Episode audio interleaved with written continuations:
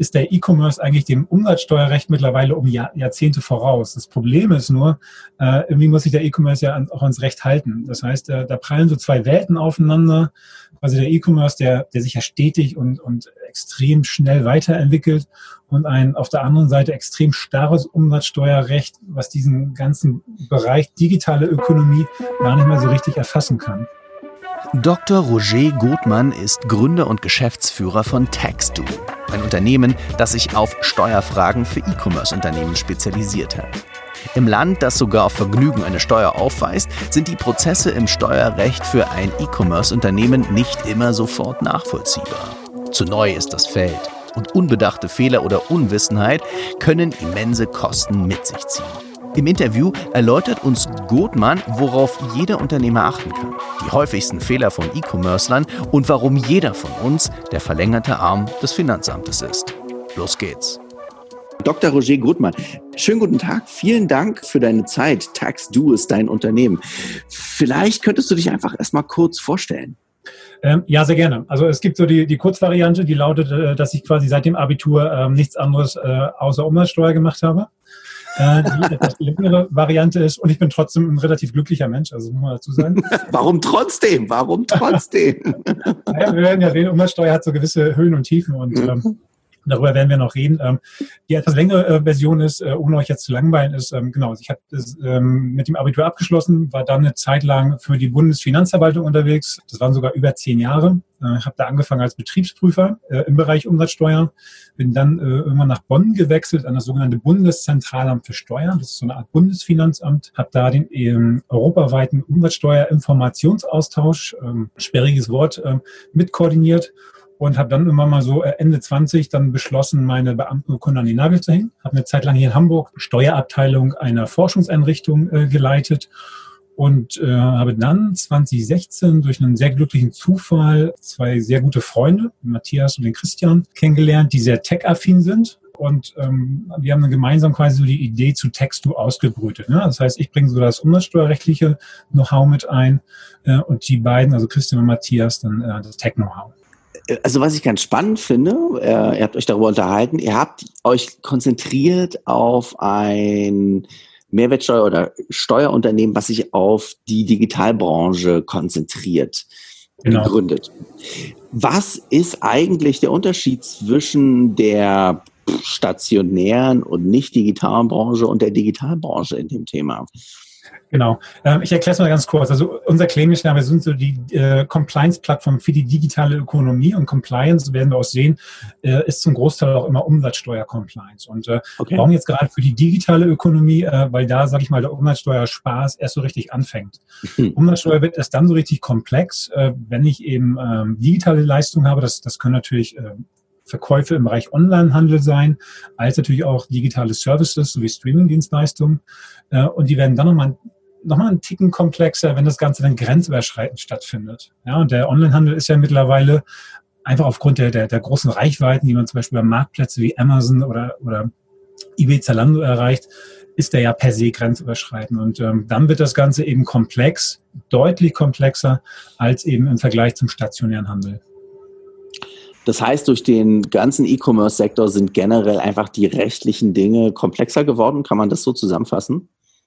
Ähm, das kann man so sagen. Äh, das heißt, äh, um es zusammenzufassen, äh, ist der E-Commerce eigentlich dem Umsatzsteuerrecht mittlerweile um Jahrzehnte voraus. Das Problem ist nur, irgendwie muss sich der E-Commerce ja auch ans Recht halten. Das heißt, da prallen so zwei Welten aufeinander. Also der E-Commerce, der, der sich ja stetig und, und extrem schnell weiterentwickelt und ein auf der anderen Seite extrem starres Umsatzsteuerrecht, was diesen ganzen Bereich digitale Ökonomie gar nicht mehr so richtig erfassen kann alle Unternehmer haben natürlich mit dem Thema Steuern, Steuererklärung, Umsatzsteuer, Mehrwertsteuer und so weiter zu tun. Mhm. Ich glaube aber trotzdem, ich glaube, viele, die sich auch ein, die ein Unternehmen gründen, stellen sich einfach diese grundsätzliche Frage nicht. Warum stelle ich die? Weil ich will, dass unsere Zuhörer äh, grundsätzlich ein Verständnis dafür entwickeln können, warum diese Dinge sind, wie sie sind. Und deswegen hoffe ich, dass du das jetzt nicht für komplett bescheuert findest. Meine zweite Frage. E-Commerce und Steuern, mal so ganz grundsätzlich. Wo kommt sie her? Wo geht sie hin? Warum sind sie gegründet worden? Was, was erfüllen sie in diesem komplexen Konstrukt Staat, Wirtschaft für eine Aufgabe, wenn man es runterbrechen kann? Wenn man es runterbrechen kann, ist, ähm, sagen wir es mal so, die Umsatzsteuer soll ja auf Unternehmensebene äh, grundsätzlich neutral sein. Ne? Das heißt, äh, mittlerweile ist die Umsatzsteuer äh, eigentlich die wichtigste Einnahmequelle für Bund und Länder, also für den, für den Staat an sich, mhm. äh, und soll eben den Konsum, sag ich mal, besteuern. Ja? Das heißt, dann, wenn äh, Bertha Meier sich ein Stück Butter im, im Aldi kauft oder, oder sich die Tochter dann über Amazon ähm, die neue äh, Handyhülle, dann, äh, sage ich mal, greift die Umsatzsteuer und dann entsteht sie auf Unternehmensebene. Ne? Das heißt, wenn äh, Unternehmer A und Unternehmer B verkauft, äh, soll grundsätzlich ja keine Umsatzsteuer anfallen, sondern erst dann, wenn wirklich der Konsum stattfindet. Und äh, ähm, das äh, ist natürlich im stationären Handel, da kommen wir wieder zurück, ja relativ einfach. Das heißt, da geht Produkt über, über die Ladentheke. Im E-Commerce ist es eben schon deutlich komplexer, einfach aufgrund eben auch der, der sag ich mal, neuartigen Fulfillment-Strukturen, die es da mittlerweile gibt, sei es Amazon Pan EU äh, oder wie auch immer. Ähm, da, wie gesagt, wird das Thema, sage ich, Umsatzsteuer ähm, ja noch, noch ein Grad komplexer. Okay, ich versuche es nochmal ganz kurz, äh, noch, noch ein Stück spezifizierter. Warum mhm. Ja, also ich habe jetzt hier gerade meine, ich habe gerade meine Steuererklärung für 2018 abgegeben und äh, meine Daten bekommen. Also ich hink da ein bisschen hinterher und muss jetzt Umsatzsteuer im Sinne äh, in einer Höhe von knapp 400 Euro bezahlen. Warum sagt mir mein eigentlich mein Finanzberater oder mein Steuerberater, dass ich diese Summe so schnell wie möglich begleichen muss und mir nicht die gleiche Zeit eingeräumt wird wie für die äh, allen anderen Steuerleistungen? Genau, also ähm, da ist natürlich ein großer Unterschied zu, zu, zur Einkommensteuer. Ne? Das kennt ihr ja. Mhm. Das heißt, wenn ihr überhaupt eure Einkommensteuererklärung abgibt, äh, dann dauert das erstmal mehrere Monate äh, im Zweifel, bis ihr dann eine Rückmeldung bekommt. Und dann habt ihr immer noch relativ viel Zeit, dann, wenn es dann zu einer Nachzahlung kommt, ähm, diese Steuer nachzuzahlen. Ähm, auf, äh, Im Bereich Umsatzsteuer ist das ein ganz anderer Schnack. Ne? Also äh, da seid ihr quasi der Verantwortung. Ihr müsst quasi für den, für den Staat die Steuer vereinnahmen und sie auch äh, eben abführen. Das heißt, ähm, ihr seid so ein bisschen so der verlängerte Arm des Staates in dem Bereich. Ähm, und ähm, man kann das sicherlich positiv als auch negativ betrachten. Äh, auf der anderen Seite birgt das natürlich auch äh, entsprechende, sage ich mal, Risiken. Das heißt, wenn ich eben meine Umsatzsteuererklärung nicht fristgerecht abgebe, bin ich auch relativ schnell dann schon im Steuerstrafrecht. Und äh, das ist eben auch der, der Grund, äh, warum beides, ähm, wenn man sich mal so ein bisschen tiefer mit der Materie beschäftigt, oft sehr schnell einhergeht. Steuerstrafrecht und, und Umsatzsteuerrecht. Also äh, die Umsatzsteuer äh, ist per se die betrugsanfälligste Steuer und ähm, da lässt sich mit den Finanzämtern im Gegensatz zu den ganzen Ertragssteuern, also Einkommensteuer, Körperschaftsteuer, in der Regel auch, sag ich mal, deutlich schwerer verhandeln. Kannst du auch, äh, kannst du erklären, warum sie so betrugsanfällig ist? Ähm, sie ist in der Tat so betrugsanfällig, weil sie zum Beispiel auf Unternehmensebene eben grundsätzlich neutral sein soll. Das heißt, äh, ich als Unternehmer liefere ähm, an Unternehmer B oder bringe irgendwie eine Dienstleistung. Ähm, dann ist das Umsatzsteuerrecht so äh, gestrickt, dass äh, der Leistenunternehmer erstmal die Umsatzsteuer abführt und derjenige, der die Leistung einkauft, ähm, dann einen sogenannten Vorsteuerabzug hat. Sprich, sich die Vorsteuer oder die einmal abgeführte Umsatzsteuer von Unternehmer A wieder von seinem Finanzamt erstatten lassen kann. Und ähm, mein alter Umsatzsteuerprof hat äh, damals mal gesagt, äh, wer heutzutage noch eine Bank überfällt, äh, ist ziemlich blöd. Ähm, man kann mit deutlich weniger Aufwand einfach sich, sich einen Computer beschaffen, äh, Rechnung schreiben, ähm, kann man mittels Umsatzsteuerbetrug äh, wesentlich einfacher an, an Geld kommen und die Aufdeckungsgefahr ist deutlich geringer als eben bei einem Banküberfall. Und das ist eben so das Problem. Ne? Und gerade dieses Neutralitätsprinzip auf Unternehmensebene ist eben in der Praxis ja extrem sperrig und sehr betrugsanfällig umgesetzt. Du hast reagiert. Wir haben ja, ich habe ja diesen, diesen kleinen Aufruf gestartet äh, im, im LinkedIn-Netzwerk und gefragt, wer möchte gerade eine kostenlose Steuerberatung haben, was natürlich ein bisschen Clickbait war. Aber trotzdem kam da eine ganz spannende Frage zustande. Ich fasse die jetzt noch mal kurz zusammen, ansonsten können wir auch noch mal aufs LinkedIn-Profil gehen und, äh, und sie noch mal eins zu eins durchlesen. Äh, was ist, wenn die Umsatzsteuer nicht auf einer Rechnung ausgewiesen ist, fällt sie dann weg. Da geht's vor allen Dingen um Sachen wie, als wenn man halt irgendwie äh, iCloud, Spotify und so weiter benutzt. Wie geht man als Unternehmer damit um?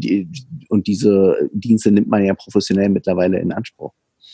Ähm, genau, dazu würde ich gerne zwei Sachen sagen. Die erste Sache ist, ähm, das sagen und, und leben auch immer noch viele Steuerberater und Buchhalter vor. Ne? Die sagen mhm. immer, in der Rechnung steckt die Wahrheit.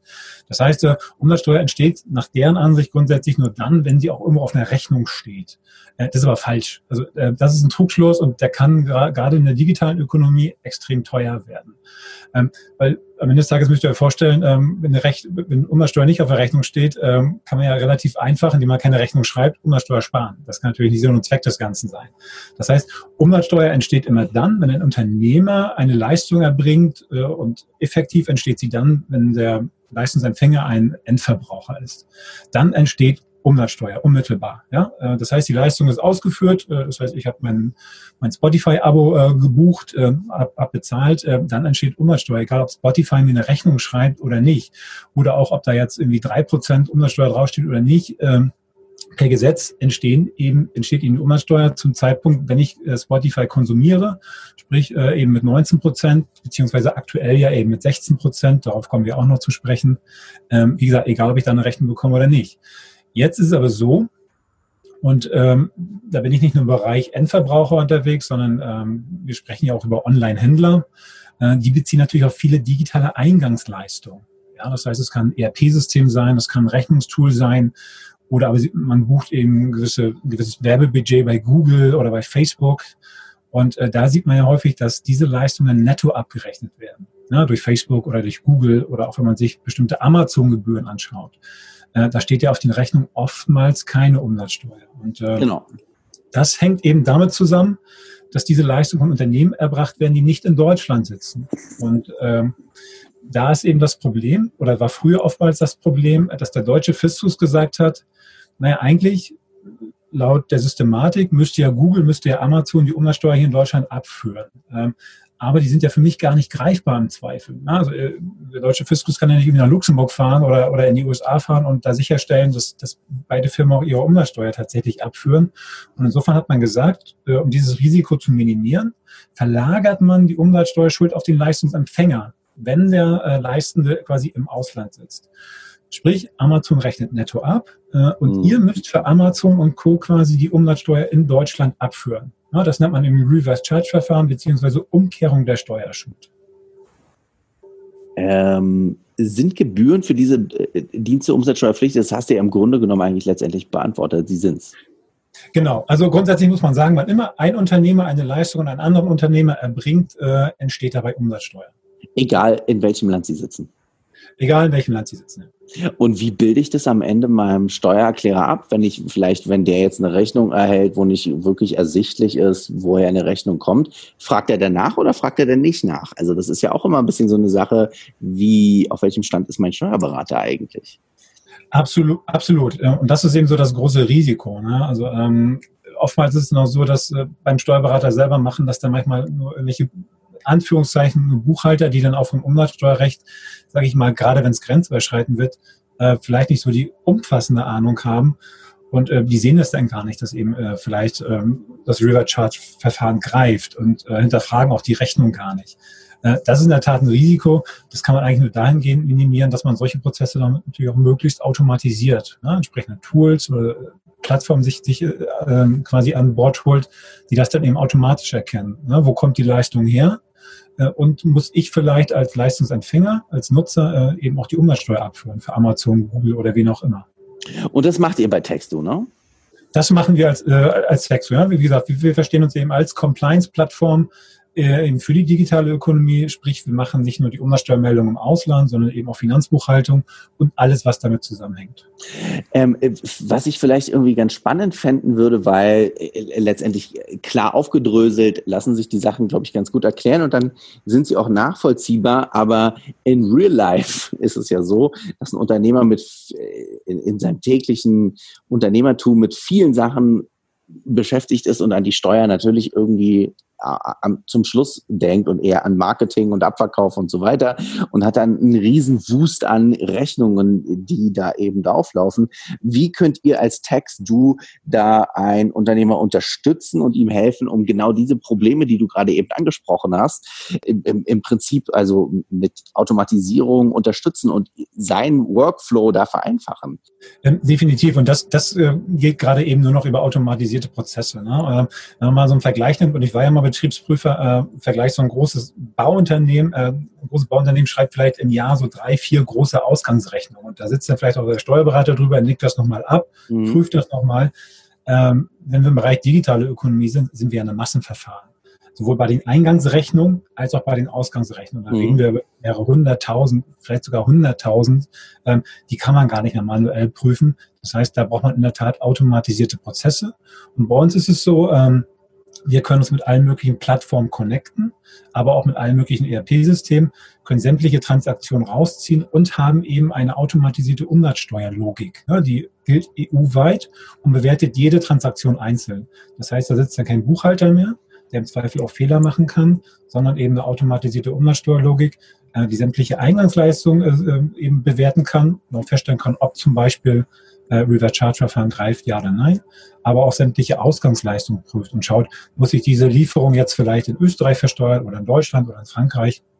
Äh, so können wir eben, sage ich mal, äh, im Bereich digitale Ökonomie solche Prozesse automatisieren. Ähm, wenn du aus deiner Erfahrung heraus sprechen würdest, du hast mit vielen E-Commercern dann zu tun, was sind so die drei Top-Fehler, die die meisten E-Commerce-Händler machen in ihrer, ja, in ihrer Bilanzbuchhaltung? Ja, also da gibt es natürlich zahlreiche Fehler. Ähm, der, der, allergrößte Fehler ist, dass man, wenn man beginnt, sich überhaupt keine Gedanken darüber macht, äh, wie wickele ich das Thema Compliance Finanzbuchhaltung ab ja, und dann vielleicht irgendwo einen Schuhkarton hat, äh, beziehungsweise irgendwie eine, eine, Dropbox hat, wo man erstmal alle Rechnungen reinwirft und dann äh, im Nachgang versucht, das Ganze irgendwie zu strukturieren. Und äh, wir wissen ja selber, dass im E-Commerce ähm, die Skalierung extrem schnell äh, laufen kann. Und ähm, wenn ich da einmal irgendwie einen Fehler im System habe, einen Fehler in meinen eigenen Prozessen habe, dann habe ich extrem hohen Hebel. Das heißt, ich muss mir ab dem ersten Euro Umsatz Gedanken machen, wie ich auch, ähm, sage ich mal, skalierbare Compliance-Prozesse installiere. Das heißt, ich sollte mir von Anfang an auch Gedanken machen, welche Tools will ich einsetzen und können die auch mitwachsen, wenn ich äh, nicht nur 100 Transaktionen im Monat habe, sondern vielleicht immer mal, äh, äh, wenn es gut läuft, 50.000 oder 100.000. Das ist so die allerwichtigste Frage, wenn ich starte.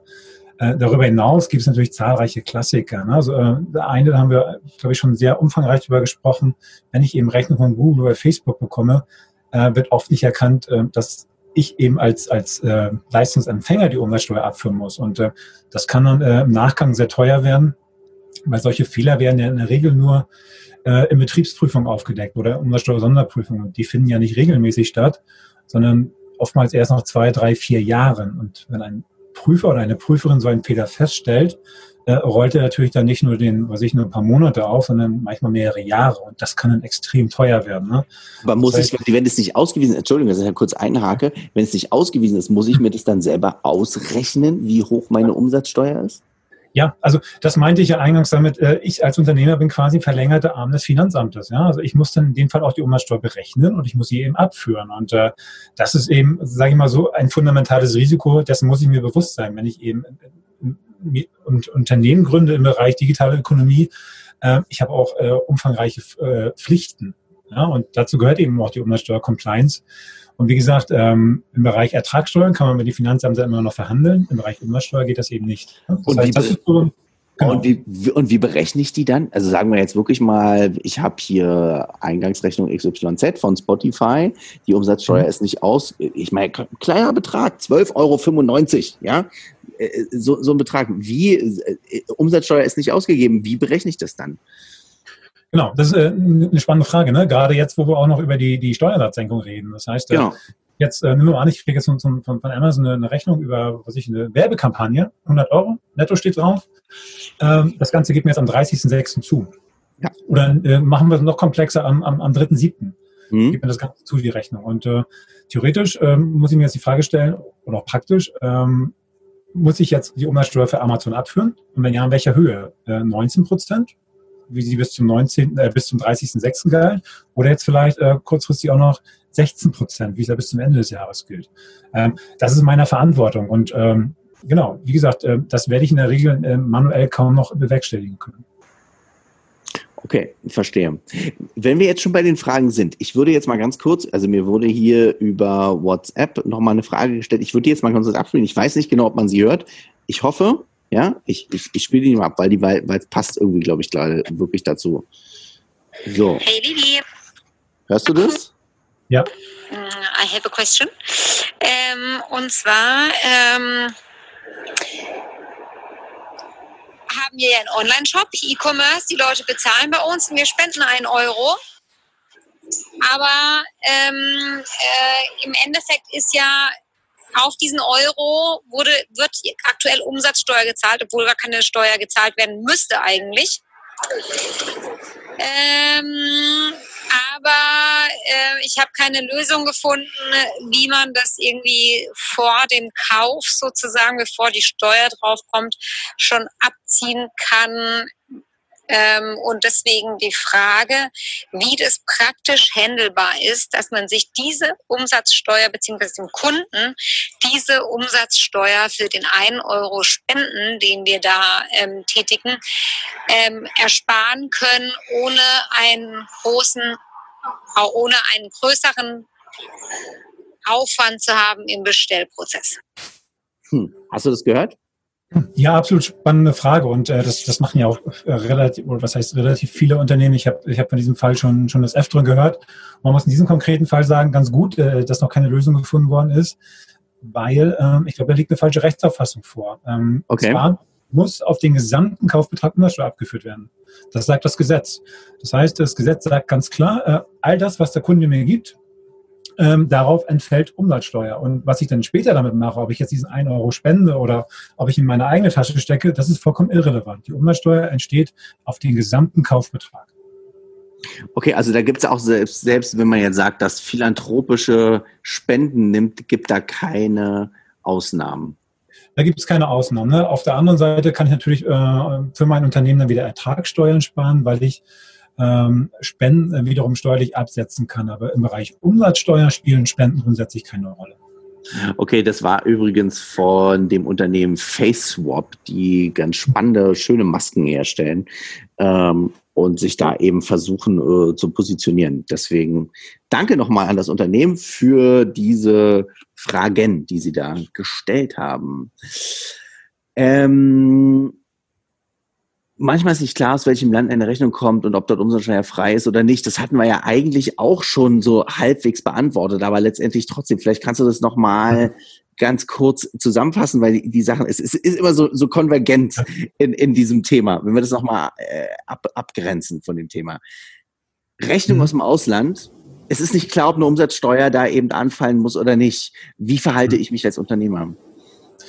Genau, also der Workflow, man kann ihn eigentlich relativ einfach zusammenfassen. Der Workflow ist, wann immer ich eine Rechnung von einem Unternehmen, das seinen Sitz nicht in Deutschland hat, also entweder irgendwo in einem anderen EU-Staat sitzt oder äh, auch in einem Drittstaat, also USA oder China, äh, dann äh, bin ich verpflichtet, die Umsatzsteuer für dieses Unternehmen abzuführen.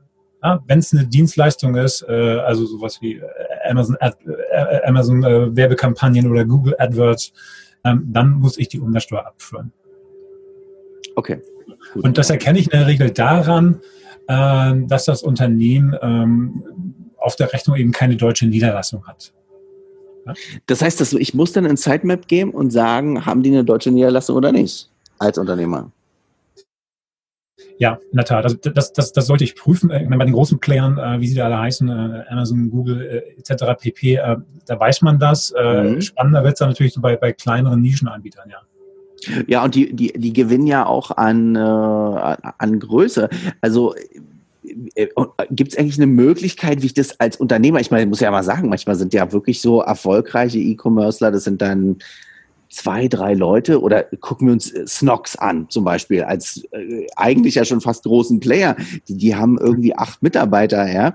Wie, wie, wie behält man denn dann da den Überblick mit, wo ich bestelle, Lieferant, wo meine Gelder hingehen? Wie behalte ich da den Überblick und auch rechtlich? Ähm, ist es dann, ist es überhaupt noch als Unternehmen ohne einen Consultant wie Texu schaffbar? Ähm, das ist in der Tat die, die große Herausforderung. Und äh, ähm, es gibt so einen Punkt, den sage ich nicht nur aus, aus puren Eigennutz. Na klar, leben wir vom Bereich Umsatzsteuer-Compliance, aber ähm, ich kann im Bereich Umsatzsteuer, äh, äh, wenn, ich im Bereich Umsatzsteuer einen Fehler mache, äh, kann ich den oftmals äh, meine Ausgangsseite, Erlösseite, margentechnisch manchmal gar nicht mehr aufholen. Ja, wenn, wenn, man sich vor Augen führt, wir haben den Steuersatz in Deutschland ab dem 1.1.21 wieder von 19 Prozent. Wenn ich da einen mhm. Fehler mache ähm, ähm, und diese 19 Prozent wie nachzahlen muss, plus vielleicht noch Nachzahlungszinsen, ähm, wissen ja die meisten, ähm, 19 Prozent Marge habe ich in der Regel ja nicht oder die allerwenigsten. Ja, das heißt, äh, das ist natürlich ein erhebliches Risiko und äh, auch der Grund, warum ich auch regelmäßig predige, macht euch von Beginn an Gedanken über skalierbare Compliance-Prozesse und nicht erst dann, wenn das Kind in den Brunnen gefallen ist. Was bedeutet denn, sagen wir mal so, ich bin, äh, ich versuche das jetzt auch noch, auch das noch mal ein bisschen runterzubrechen. Ich bin jetzt, sagen wir mal, ein E-Commerce-Händler, habe irgendwie Uhren im mittleren Preissegment, äh, habe einen Außenumsatz von einer Million, schon mittlerweile angehäuft und mache dann Umsatzsteuerfehler. Führe die nicht richtig ab äh, oder habe auch äh, mit meinen Lieferanten, mit den Rechnungen da nicht richtig gehandhabt. Kann man sagen, so, das ist vielleicht so, sagen wir mal, pff, wahrscheinlich schwer von deiner Seite aus, aber das kann einem blühen. Das äh, Worst Case, was kann einem passieren? Worst Cases und äh, solche Fälle sehe ich wirklich ta äh, tagtäglich und äh, auch die, sag ich mal, die Umsatzsteuer äh, oder die Umsatzhöhe von einer Million ist da auch sehr repräsentativ. Wenn ich so, einen, so einen Umsatz habe, eine Million aufwärts und äh, gerade über so Marktplätze wie, wie Amazon oder, oder vielleicht auch Zalando oder was auch immer verkaufe, äh, dann werde ich das in der Regel auch grenzüberschreitend machen. Ähm, und bei einem Jahresumsatz von einer Million ist die Wahrscheinlichkeit extrem hoch, äh, dass ich zum Beispiel sogenannte Lieferschwellen überschritten habe. Das mhm. heißt, äh, das führt eben dazu, dass ich meine Umsatzsteuer für bestimmte Umsätze nicht mehr in Deutschland abführen muss, sondern eben im Ausland. Und äh, das sehe ich immer wieder bei Händlern. Ähm, die, die monitoren sowas eben nicht ähm, geben die Daten einfach äh, ihrem Steuerberater und der rechnet da einfach blind dann eben 19 Prozent oder 16 Prozent raus und führt die ans deutsche Finanzamt ab. Mhm. Und irgendwann ruft dann mal der äh, Fiskus aus Österreich oder aus Frankreich äh, an beim Händler oder beim Finanzamt und fragt dann nach, ja Mensch, äh, wir haben hier gerade festgestellt, ihr habt die signifikante Umsätze in Frankreich oder Österreich, äh, teilt uns doch mal äh, eure Umsätze mit. Und äh, dann wird oftmals sehr schnell herauskommen, dass man eben für bestimmte Umsätze eben die Umsatzsteuer in Frankreich oder Österreich hätte abführen müssen. Jetzt hat man die Umsatzsteuer aber schon in Deutschland abgeführt. Äh, das interessiert dann aber wiederum den Fiskus in Österreich oder Frankreich nicht. Die wollen sofort eben französische oder österreichische Umsatzsteuer. Sprich, ich muss doppelt Umsatzsteuer zahlen, erstmal, temporär zumindest, einmal in Deutschland ähm, und einmal im Ausland. Ähm, das heißt, äh, ich zahle nicht nur eben 19 Prozent, sondern eben doppelt so viel, sprich im Schnitt eben 40 Prozent. Äh, auch da wieder der Punkt, das kann ich margentechnisch wahrscheinlich kaum auffangen. Und das ja. sind so die Worst-Case-Szenarien, die ich wirklich fast tagtäglich sehe. Und wie kann ich mich darauf vorbereiten? Also, okay, ich, ich, ich frage jetzt mal wirklich als absoluter Laie. Ich stelle mir vor, ich habe diesen, diesen Job. Wie kann ich mich darauf vorbereiten oder wie, wie kann ich denn letztendlich eigentlich Umsatz machen in, in, in so einem Steuer-Bermuda-Dreieck, sagen wir mal so. Ähm, ja, also was, was kann ich da machen, um dann eben nicht 40 Prozent Umsatzsteuer letztendlich in zwei Ländern insgesamt abführen zu müssen?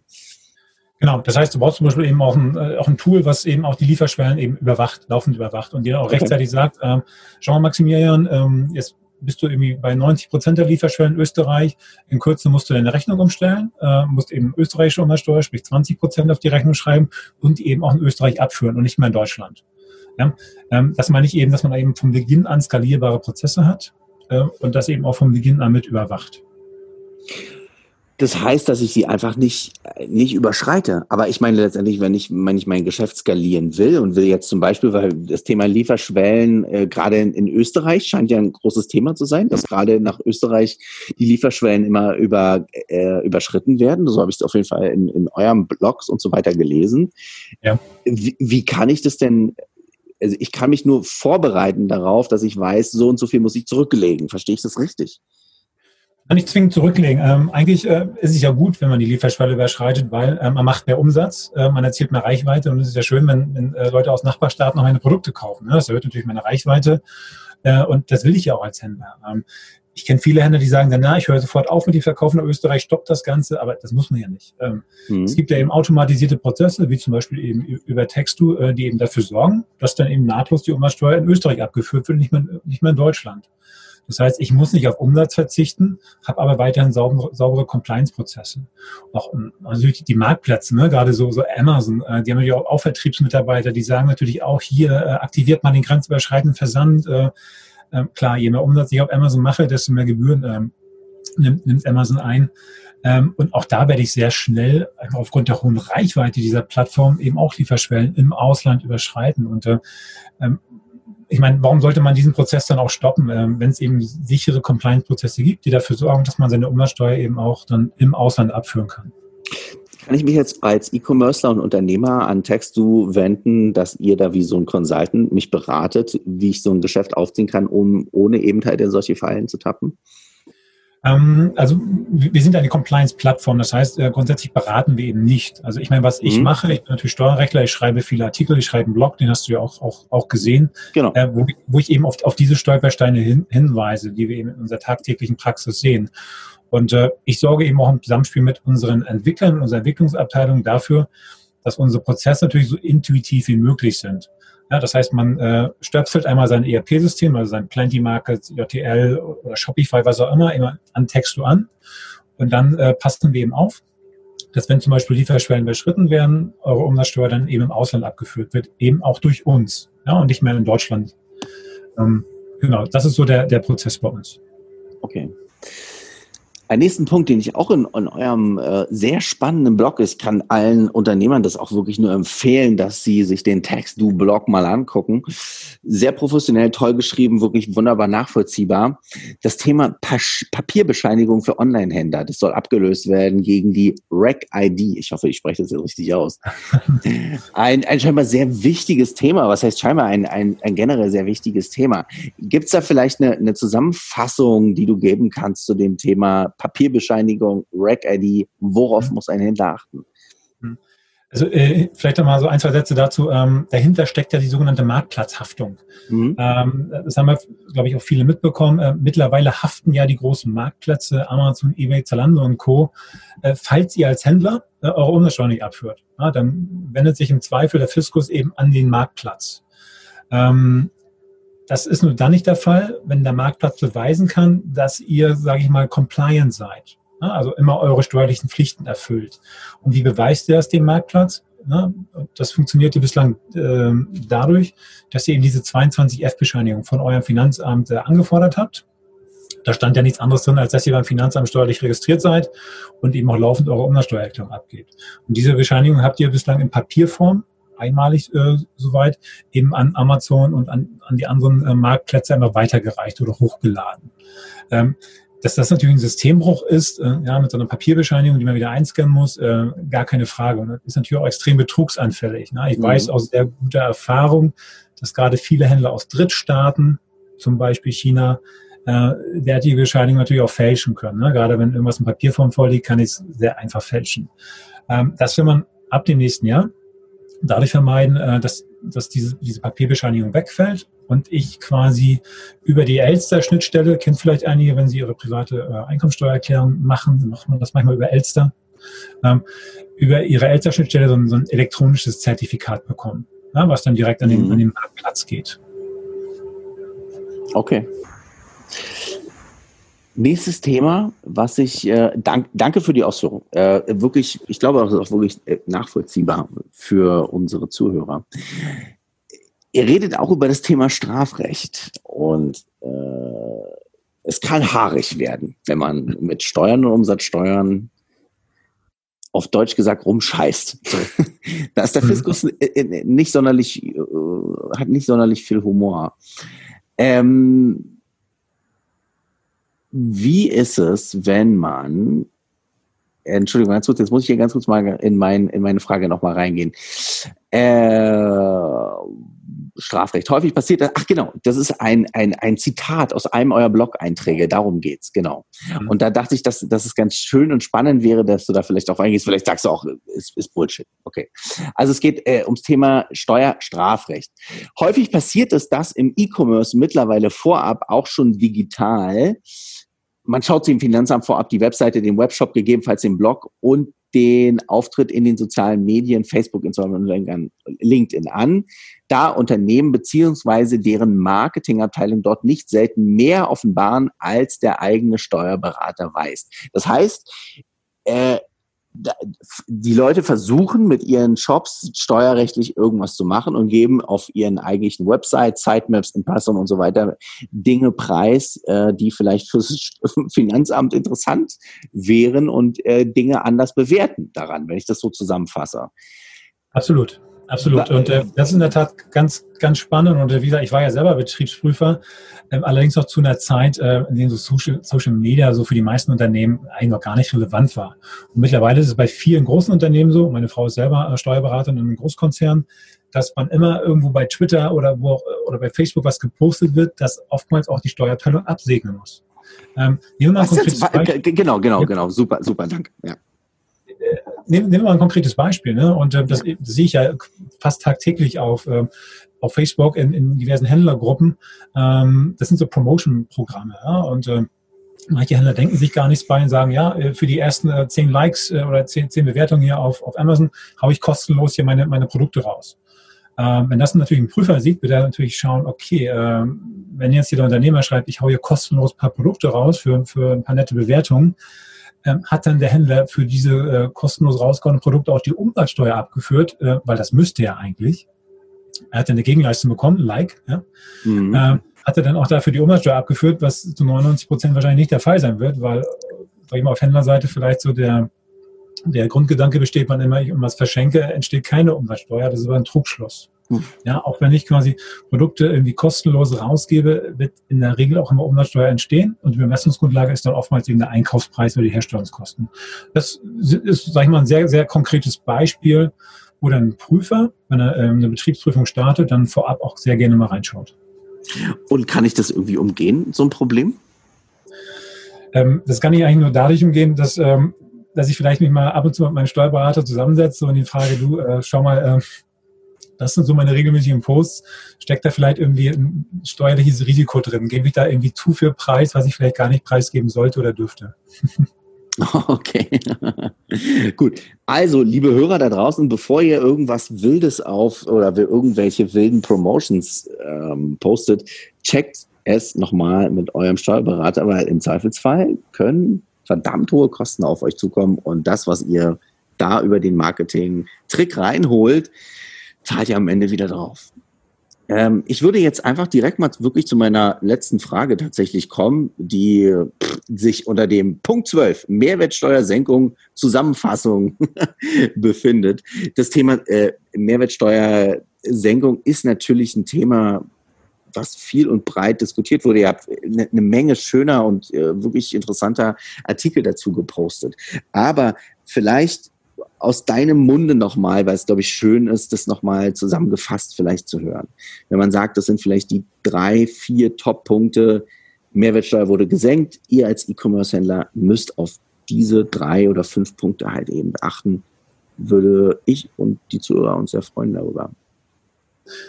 Genau, also äh, es gibt so, sage ich mal, so zwei, drei wesentliche Punkte, auf die man achten sollte. Ich meine, ähm, der wesentlichste Punkt ist natürlich, ähm, wenn ich eben jetzt Händler bin und die Lieferung tätige, äh, mhm. seit dem 1.7. dann fällt eben nicht mehr 19 Prozent Umsatzsteuer an, sondern derzeit eben nur noch 16 Prozent, beziehungsweise wenn ich eben Nahrungsmittel oder ähnliche Produkte verkaufe, dann nur noch 5 Prozent.